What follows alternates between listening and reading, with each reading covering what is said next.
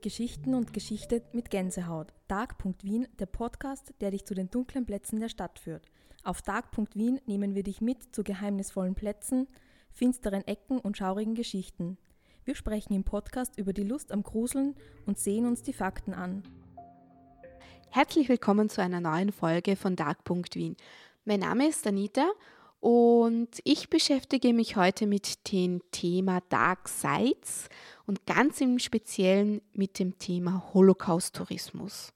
Bei meinen Recherchen bin ich über eine Konferenz über Dark Tourism gestoßen und über diese Konferenz habe ich einen Historiker in München gefunden, der sich mit der Erinnerungskultur an NS-Orten beschäftigt.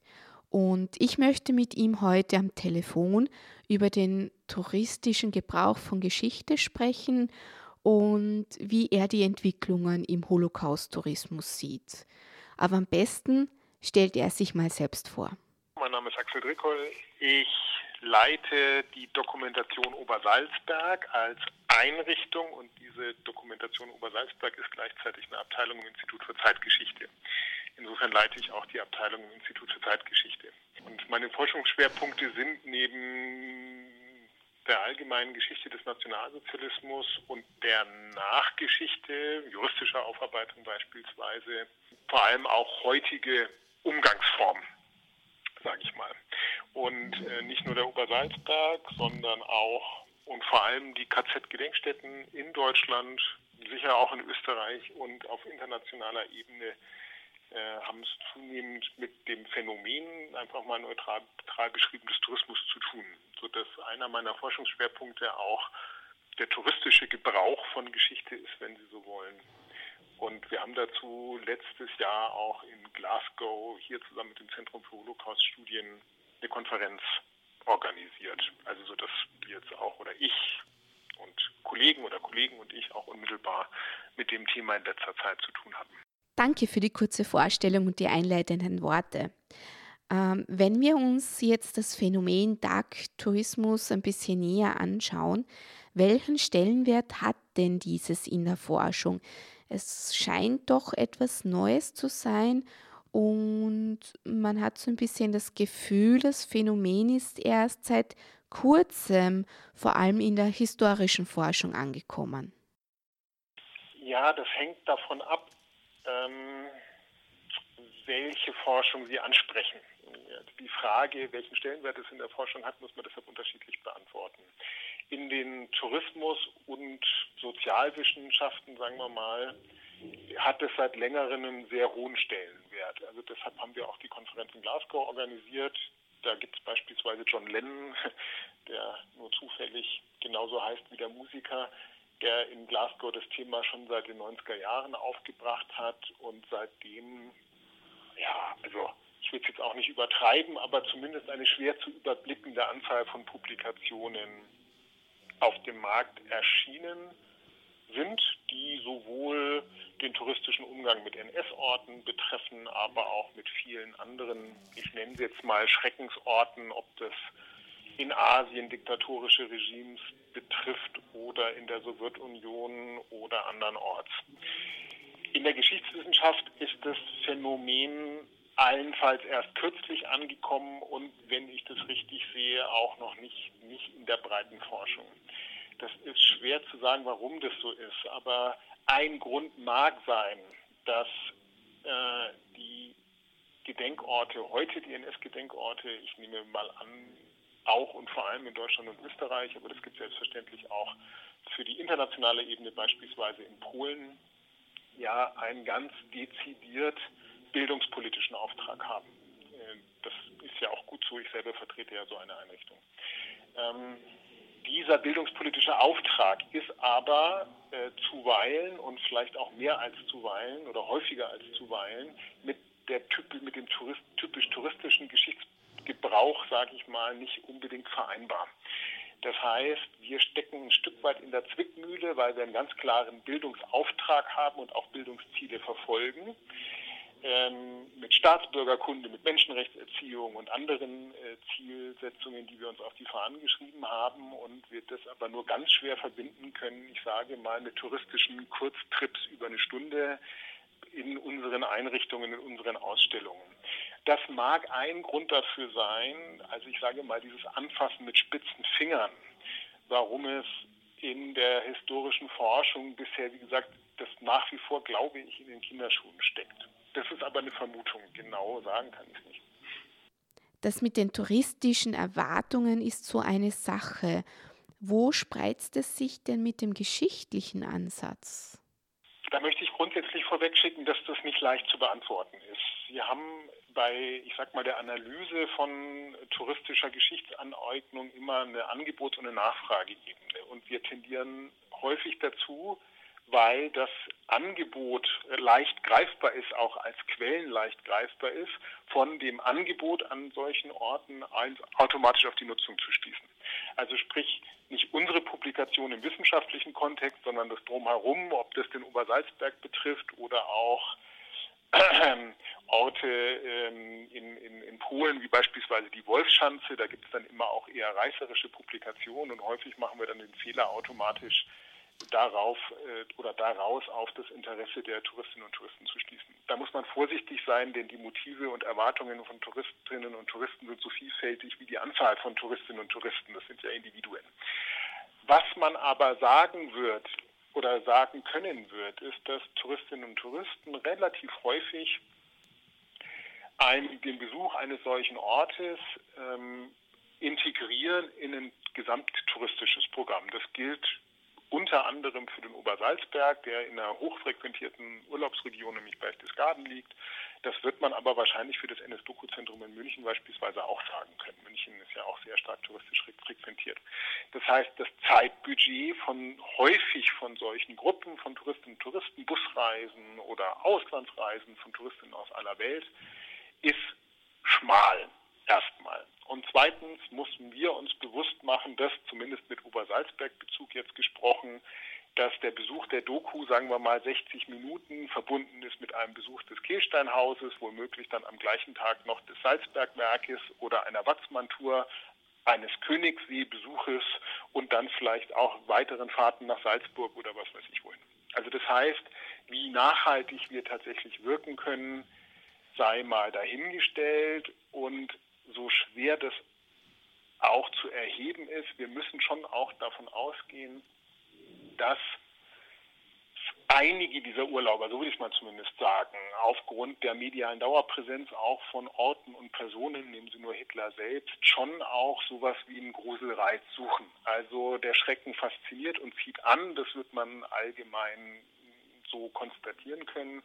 Und das betrifft nicht nur Touristen, aber wohl auch, dass es schon auch ein Phänomen ist, dass ich sag mal die Gruselgrößen, dass den Gruselgrößen des Nationalsozialismus, zumindest bezogen dann eben auf die NS-Zeit, nachgespürt wird. Das, wie gesagt, man muss vorsichtig sein. Das ist vielleicht, das ist wahrscheinlich nicht typisch touristisch, aber betrifft eben die Touristen auch, Touristinnen und Touristen.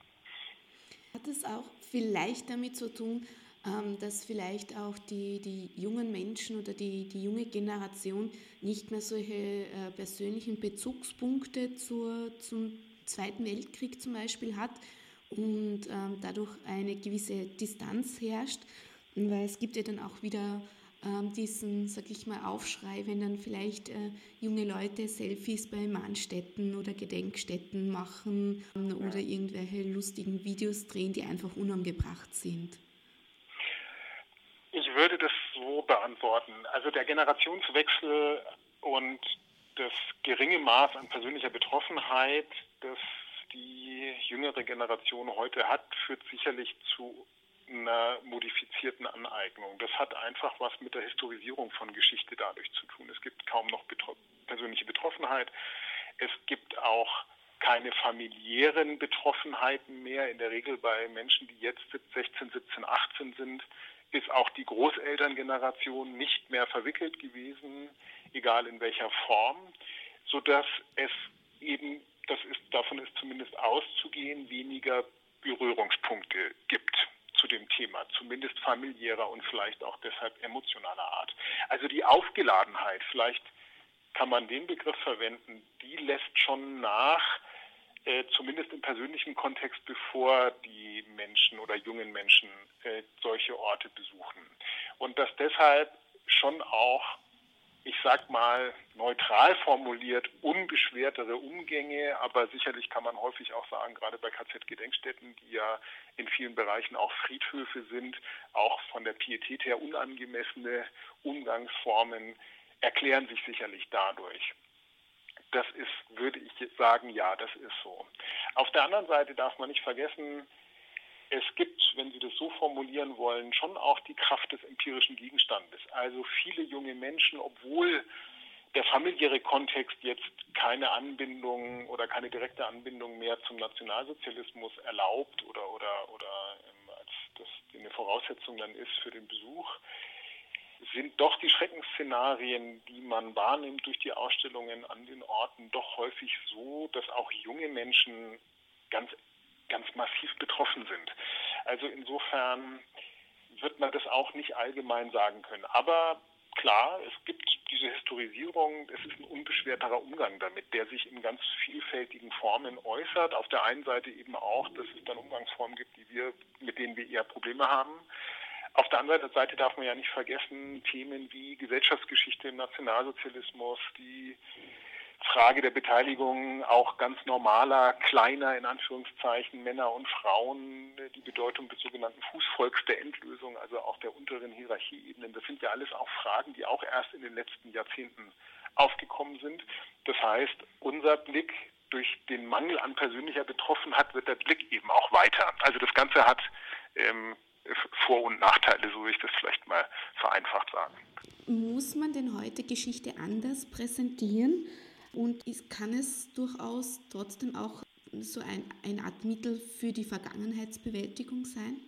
Ich fange mal mit dem letzten Teil Ihrer Frage an. Also es mhm. ist auf jeden Fall ein Mittel, die Präsentation von Geschichte oder der Umgang mit Geschichte an solchen Orten ist ein wichtiges Mittel der Vergangenheitsaufarbeitung und ich finde gerade jetzt eben nicht mit weniger Bedeutung als früher zu Zeiten persönlicher Betroffenheit, sondern mindestens so wichtig, wenn nicht sogar noch wichtiger, weil ich glaube, wir schon sagen können, dass der kritische Umgang mit der eigenen Vergangenheit doch äh, in vielen Bereichen unseres politisch-gesellschaftlichen Zusammenlebens äh, Gutes getan hat und nach wie vor auch Gutes hervorbringt.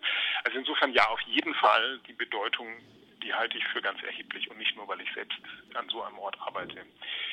Ob man andere Umgangsformen braucht, da würde ich sagen, es bietet sich zumindest an. Brauchen heißt, ich wäre absolut sicher, dass wir immer auf auf dem richtigen Weg sind. Das möchte ich so nicht sagen. Aber natürlich, wir haben alleine durch die technischen Möglichkeiten, die es ähm, in, die sich in rasender Geschwindigkeit verändern und die immer neue Perspektiven eröffnen, äh, auf die müssen sie zumindest reagieren. Also sie müssen die Ausstellungen zumindest in Teilen multimedialer gestalten. Sie müssen auf neue Formen der Interaktion zwischen technischen Geräten, die ja auch Inhalte vermitteln können und Nutzerinnen und Nutzern eingehen. Also wenn Sie überlegen, was Media Guide in Museen heute alles kann, das wäre vor zehn Jahren oder vor 15 Jahren noch vollkommen undenkbar gewesen. Also es gibt ähm, neue, andere Wahrnehmungs- und Rezeptionsmuster, auf die wir uns beziehen können. Und ein weiterer, vielleicht sogar noch wichtigerer Punkt ist, dass mein Eindruck ist, dass gerade bei vielen Ausstellungen, die zumindest in Deutschland Ende der 80er Jahre, Anfang der 90er Jahre entstanden sind, da haben diese NS-Orte und deren Aufbereitung einen ganz eindeutigen Schub erhalten. Da sind viele solche Orte entstanden. Das dauert bis heute an im Prinzip, äh, dass viele solcher Orte äh, bewusst, weil sie ja nun sich diesem Thema neu zugewandt haben und weil es um Aufklärung und auch um erste und intensive Formen der Aufklärung vor Ort ging, sehr abstrakt und sehr stark aus der Vogelperspektive dargestellt haben. Das heißt, es waren häufig textliche Erläuterungen des nationalsozialistischen Regimes mit Einsprengseln, die auch den Ort betroffen haben und dann gab es illustrierend dazu auch Exponate beispielsweise in Form von Fotografien oder Plakaten.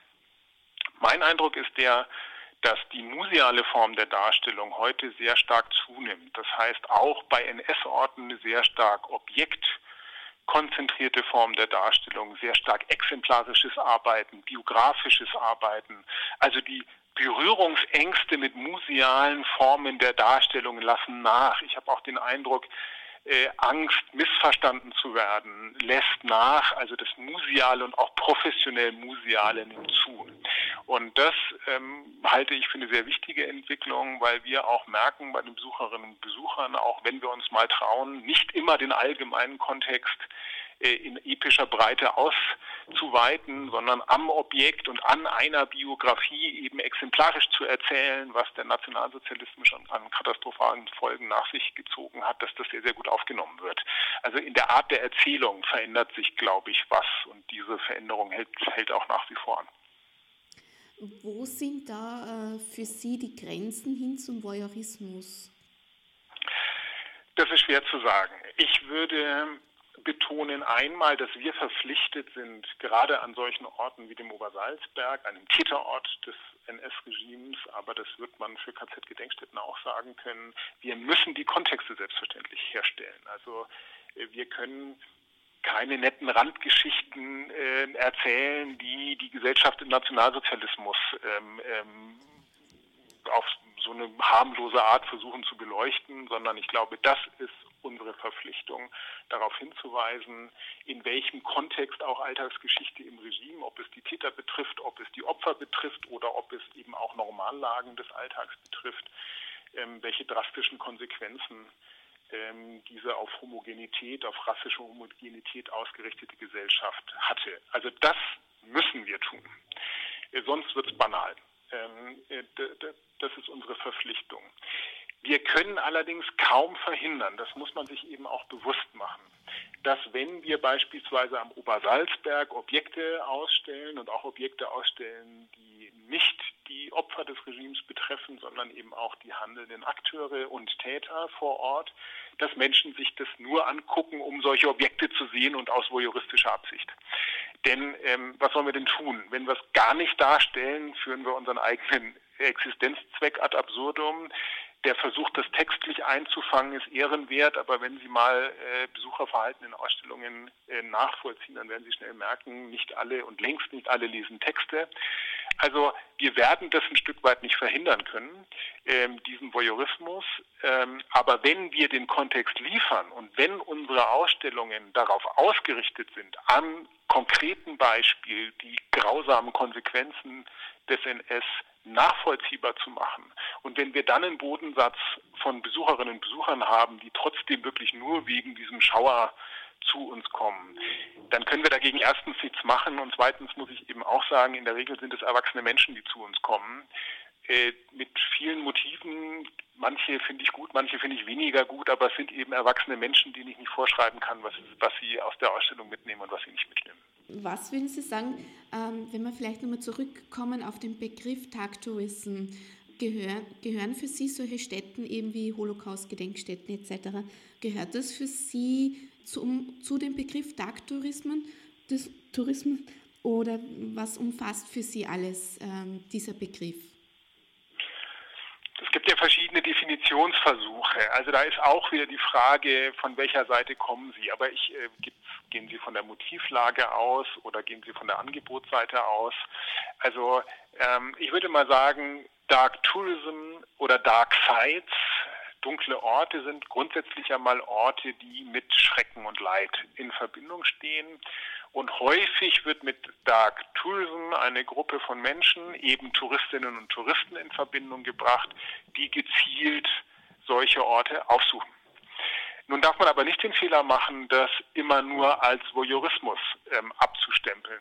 Denn ähm, bei dieser Konferenz, die wir in Glasgow veranstaltet haben, war nun ganz klar, dass gerade viele kleinere Orte, beispielsweise auch ähm, in osteuropäischen Staaten, die kaum Aufmerksamkeit bisher erfahren, äh, Touristinnen und Touristen, auch unter dem Stichwort Dark Tourism, haben die gar kein Problem damit, versuchen für sich zu gewinnen, damit diese Orte überhaupt Besucherinnen und Besucher haben. Und wenn Sie sich den Obersalzberg anschauen, das ist natürlich mit Dark Tourism, es ist ein Ort der Schreckensentscheidungen, aber weniger ein Ort, der wirklich direkt mit Leid zusammenfällt. Aber wenn man auch diesen Entscheidungsort unter Dark Tourism subsumieren will, dann sind es bei uns ganz vorwiegend Touristinnen und Touristen, die kommen, die könnte ich jetzt auch dann, weil der Ort eben was dann doch mit Schrecken zu tun hat, könnte ich auch als Dark Tourists bezeichnen. Ja.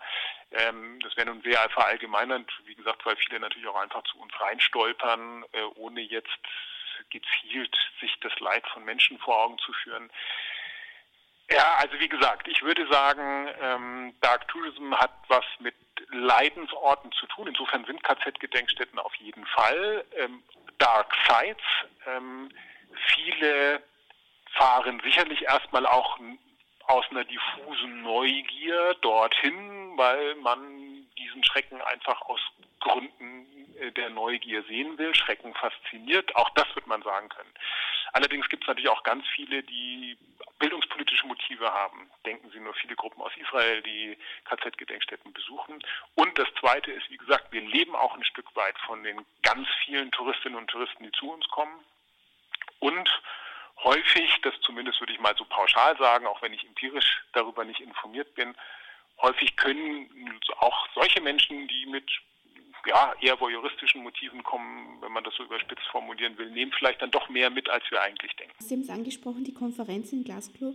Ähm, gibt es da etwas, wo Sie sagen, das hat Sie besonders überrascht oder das ist so eine Kernerkenntnis, die Sie mitgenommen haben aus Schottland? Ja, ich glaube, eine der, oder es gibt zwei oder drei Kernerkenntnisse. Ähm, die eine und erste ist, dass wir zwar mit dem Begriff des Dark Tourism einfach eine sehr griffige Formulierung haben und in der Regel zumindest bei den Fachmännern und Fachfrauen jeder weiß, was damit gemeint ist. Auf der anderen Seite hat sich gerade in Glasgow gezeigt, wie viel verschiedene Schattierungen es bei diesen sogenannten dunklen Orten, wenn man das übersetzen will, gibt, wie viele unterschiedliche Motive es gibt für Reisende, solche Orte aufzusuchen, wie viele verschiedene Herangehensweisen es auch vor Ort gibt, mit diesen Orten umzugehen, von wirklich touristischen Angeboten ähm, die eher leicht verdaulich sind, bis hin zu zentnerschweren Katalogen, die den ganzen Kontext aufbereiten. Also es gibt eine unglaubliche Bandbreite. Und insofern ist es, wie gesagt, ist der Begriff Dark Tourism zwar einfach griffig und wird deshalb auch Bestand haben und soll den auch, sollte auch Bestand haben, aber äh, dahinter verbirgt sich eben eine ganz große Vielfalt und es ist ganz schwer zu sagen, warum und weshalb die Leute wirklich an solche Orte kommen. Also das war mal das eine. Das zweite ist, ich war dann doch erstaunt, dass so viele bildungspolitisch engagierte Kolleginnen und Kollegen ähm, sich natürlich bewusst sind, dass wir voyeuristischen Tendenzen, ich meine, was auch immer das heißt, aber sagen wir mal, dann eher dem, dem Gruselreiz nachgehen, dass die zu uns kommen, das ist natürlich vielen Kolleginnen und Kollegen bewusst und dann versucht man eben durch das Bildungsangebot und durch die Ausstellung diese Neugier und diffuse Neugier eben in bestimmte Bahnen zu lenken. Also das ist mal das eine, aber dass es eigentlich eine Tendenz gibt und das ist wohl eher neu, eben touristische Angebote auch nicht mehr einfach nur mit spitzen Fingern anzufassen und zu sagen, das ist Pfui und was wir machen, die Bildungspolitik ist Hui, sondern Tourismus und die touristische Aneignung von Geschichte, die ja selbst quasi als Bildmaschine wieder ganz neue Publikationen und damit auch Geschichte ja wieder hervorbringt, einfach erstmal als Analysegegenstand ernst zu nehmen, also dass wir uns genau mal angucken, was passiert da eigentlich, wenn Touristinnen und Touristen kommen, was passiert, wenn es da Broschüren gibt, wer bietet die an, was zeigen die, was für ein Geschichtsbild wird da entworfen, was sind die Bedürfnisse von Touristinnen und Touristen. Und dass es immer mehr Bestrebungen gibt, dass zumindest ernst zu nehmen und aufzugreifen, auch wenn wir natürlich nicht als Wissenschaftlerinnen und Wissenschaftler da äh, in jeder Schattierung dem nachgeben können und wollen. Darum geht es gar nicht. Aber es ernst nehmen als Phänomen, um Ihnen nochmal ein Beispiel zu geben. Es gab eine sehr lange Diskussion und auch von mir eine persönliche Unterhaltung mit einem Forscher, der Souvenirs untersucht hat. Und ähm, was mich sehr nachdenklich gemacht hat, darauf hingewiesen hat, dass Souvenirs möglicherweise eine sehr wichtige Form auch äh, sind für Touristinnen und Touristen, dass diese ganz horrenden Schreckensdimensionen, die mit vielen Orten verbunden sind, dass das eine Möglichkeit gibt, das einzuhegen. Dass man das also nicht nur als Kitsch diffamieren sollte und äh, die Verbreitung in Grund und Boden verdammen, sondern das akzeptiert, dass es auch solche Formen des Umgangs geben muss, damit ein Umgang mit diesen furchtbaren Schrecknissen überhaupt möglich ist. Also das ist jetzt nur eins von mehreren Beispielen. Aber ich glaube, da muss sich auch unser Blick öffnen und das tut er mittlerweile auch. Das war so eine Glasgower Erkenntnis, wenn Sie so wollen. In unserem Gespräch haben Sie bereits schon öfters den Obersalzberg erwähnt.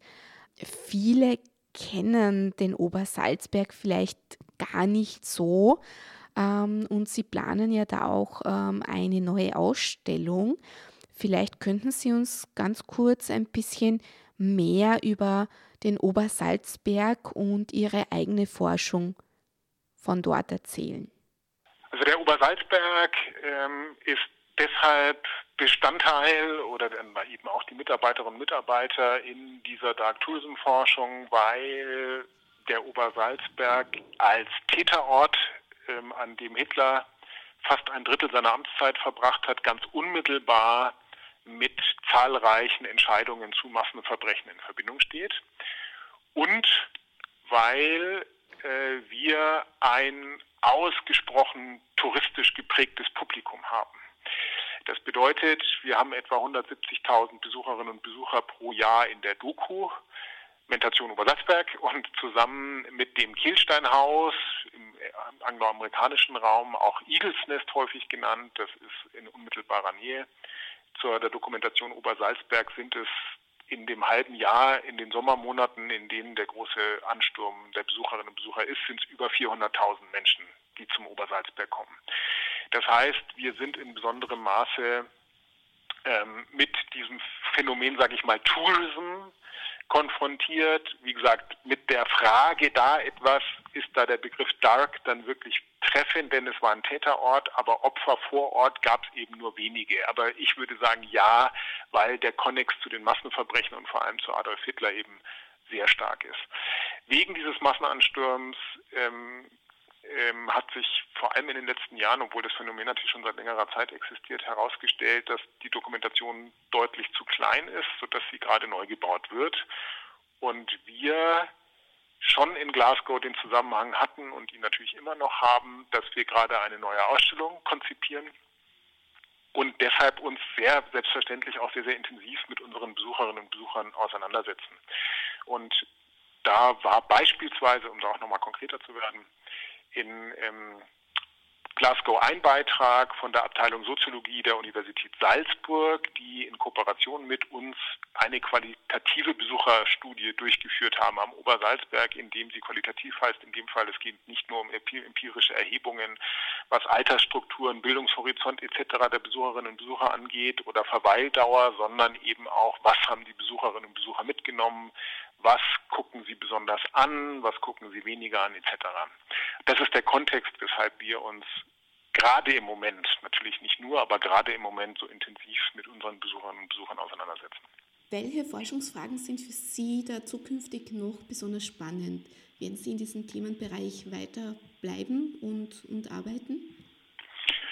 Also da ist eine, neben vielen anderen würde ich eine ganz zentral herausstellen in, im deutschsprachigen Raum, das gilt vor allem für Deutschland und Österreich, ähm, aber auch noch für andere ähm, ähm, Gebiete, zum Teil ja auch in der Schweiz, ähm, sind mittlerweile, oder sagen wir mal so, sind die Medien, die sich mit der NS-Geschichte auseinandersetzen, fast schon die Medien schlechthin Ausstellungen. Wenn Sie sich angucken, Dachau hat eine Million Besucherinnen und Besucher, ähm, der Obersalzberg 170.000, das NS Dokuzentrum Reichsparteitag Gelände Nürnberg 250.000, die Topografie des Terrors in Berlin 600.000, Sachsenhausen bei Berlin die KZ-Gedenkstätte, ich glaube, die sind mittlerweile bei 800.000. Also es sind mehrere Millionen. Ich kann Ihnen die Zahlen nicht genau sagen, aber es sind mehrere Millionen und wahrscheinlich mehr als 10 Millionen Besucherinnen und Besucher jährlich, die NS-Geschichte durch Ausstellungen ähm, konsumieren ist vielleicht das, das der falsche Begriff, sich damit beschäftigen ist besser. Äh, das schlägt Bücher um Längen, da bin ich sehr sicher, und auch selbst Kino- und Filmproduktionen. Und ganz erstaunlich ist, dass wir eigentlich in der analytischen Beschäftigung mit Geschichte zeigen. Also was unterscheidet eigentlich Ausstellungen von Büchern schreiben und von Filme machen? Was ist das andere an Geschichte zeigen? An, was ist anders an Geschichte zeigen als an Geschichte schreiben? dass wir da noch in den Kinderschuhen stecken. Da gibt es noch nicht so wahnsinnig viel. Und das betrifft eben, und da schließt sich der Kreis, dann eben vor allem auch die Beschäftigung mit einem touristischen Publikum, denn das sind vorwiegend die, die Geschichte durch Ausstellungen wahrnehmen und sich durch die Ausstellung, durch das Medium der Ausstellung sich mit Geschichte beschäftigen. Und ich glaube, das wird die ganz große Aufgabe der Zukunft sein, dass wir uns noch deutlich stärker mit der Frage beschäftigen, wie kann ich Inhalte durch das Medium der Ausstellung möglichst optimal aufbereiten und welche Ansprüche in, in der Didaktik kann ich denn dann auch daraus folgend an das Medium der Ausstellung stellen. Also das, da ist sicherlich noch viel zu tun. Geschichte ist nicht immer einfach zu verarbeiten und sehr oft poppen schwierige Themen auf. Und deshalb möchte ich gerne zum Schluss nochmal von der emotionalen Ebene auf eine sachliche Ebene kommen. Und bitte Dr. Tricol nochmal das komplexe Thema in, in die wesentlichen Punkte zusammenzufassen. Die, die wesentlichen Punkte sind die, dass wir, aber das kann ich nochmal nur noch ganz kurz zusammenfassen, dass wir selbstverständlich unseren Bildungsauftrag ernst nehmen müssen, selbstverständlich zwingend immer den Kontext äh, zu den äh, Massenverbrechen des Regimes herstellen müssen, aber dass wir Touristinnen und Touristen einfach als Besucherinnen und Besucher ernst nehmen müssen, dass wir davon wegkommen müssen, ähm, ich sag mal etwas salopp, in einer Art Pui-Spinne-Politik Touristinnen und Touristen mit spitzen Fingern anzufassen. Da sind wir auf einem guten Weg, das will ich jetzt auch gar niemandem unterstellen, aber diese Tendenz zumindest früher war die wahrnehmbar. Und dass wir uns auch daran gewöhnen müssen, dass wir einen ganz großen Teil der Besucherinnen und Besucher haben, die eben nur kurz bei uns sind, bei denen wir nicht sicher sagen können, was sie mitnehmen und dass bei solchen Besucherinnen und Besuchergruppen manche hehren bildungspolitischen Ziele wie Staatsbürgerkunde, wie Menschenrechtserziehung, dass wir es zumindest einfach nicht wissen, ob das funktioniert und dass wir aber dafür auch keine Angst haben, denn erstens haben wir genug Gruppen, mit denen wir dieses Bildungsprogramm auch wirklich durchziehen können oder mit denen wir das veranstalten können. Das ist mal das eine. Und zweitens dürfen wir auch nie vergessen, es sind erwachsene Menschen, die zu uns kommen, die mitnehmen, was sie wollen. Da gibt es einen so einen saloppen Spruch äh, äh, im, im Museumsbereich, die Besucher sehen nie das, was sie sollen, sondern immer nur das, was sie wollen. Und ähm, das ist, glaube ich, schon was, was man aus der Beschäftigung mit Touristinnen und Touristen einfach auch mitnehmen kann und muss dass wir auch dann noch eine Existenzberechtigung haben und auch dann noch ganz, ganz wichtig sind für die Erinnerungskultur, selbst wenn wir nicht immer genau sagen können, was die Menschen mitnehmen, wenn sie zu uns gekommen sind. Das ist eigentlich das, was ich wichtig finde. Mhm. Jetzt äh, vielleicht noch zum Abschluss, wenn Sie persönlich äh, solche Orte besuchen oder Ausstellungen, können Sie da die wissenschaftliche Brille abnehmen oder wie, wie erleben Sie das? ja, die wissenschaftliche Brille abnehmen. Das teilweise will will ich es nicht und kann nicht anders. Ähm, ich gucke natürlich schon sehr stark mit einem professionellen Blick auf Ausstellungen, weil auch in diesem und gerade in diesem Themenzusammenhang, weil mich besonders interessiert, wie ausgestellt wird. Und das ist natürlich dann schon ähm, einfach eine professionelle Brille. Was ich aber merke, ich war eigentlich der Annahme, dass ich, je mehr ich mich mit dem Thema beschäftige, desto abgebrühter ich damit umgehen kann und genau das Gegenteil ist der Fall. Also es gibt immer häufiger Momente, wenn ich bei benachbarten Einrichtungen als Besucher selbst bin und mir dort Ausstellungen an oder Orte ansehe, dass ich einfach äh, die meine Kapazitätsgrenzen deutlich schneller erreicht sind als früher und ich mir manche Orte dann auch ähm, einfach nicht angucken kann oder dann nochmal kommen muss, weil ich das dann in so einem Moment nicht sehen kann. Das hängt damit zusammen, dass wir ja gerade als Kuratoren und Wissenschaftler, in meinem Fall Kurator oder Kuratorinnen und Wissenschaftlerinnen, auf diesen schon nüchternen analytischen Blick ein Stück weit angewiesen sind und ähm, in unserer professionellen Arbeit und ich immer dann sehr schnell überfordert bin, wenn ich merke, ich kann das einfach wegen dieser Unvorstellbarkeit des Leids nicht mehr nüchtern analytisch ansehen. Und dann fängt es bei mir an, sehr problematisch zu werden, weil ich dann selbst überwältigt werde und wie gesagt dann teilweise viel stärker als früher einfach gehen muss, weil ich das emotional nicht mehr, nicht mehr so gut verkraften kann. Also das heißt, äh, das Thema macht mich, um es salopp zu formulieren, teilweise noch stärker als früher. Fertig ist der falsche Ausdruck. Also die Betroffenheit nimmt dann eher zu. Das, das hätte ich selbst nicht gedacht, ist aber so, geht aber, glaube ich, auch nicht nur mir so.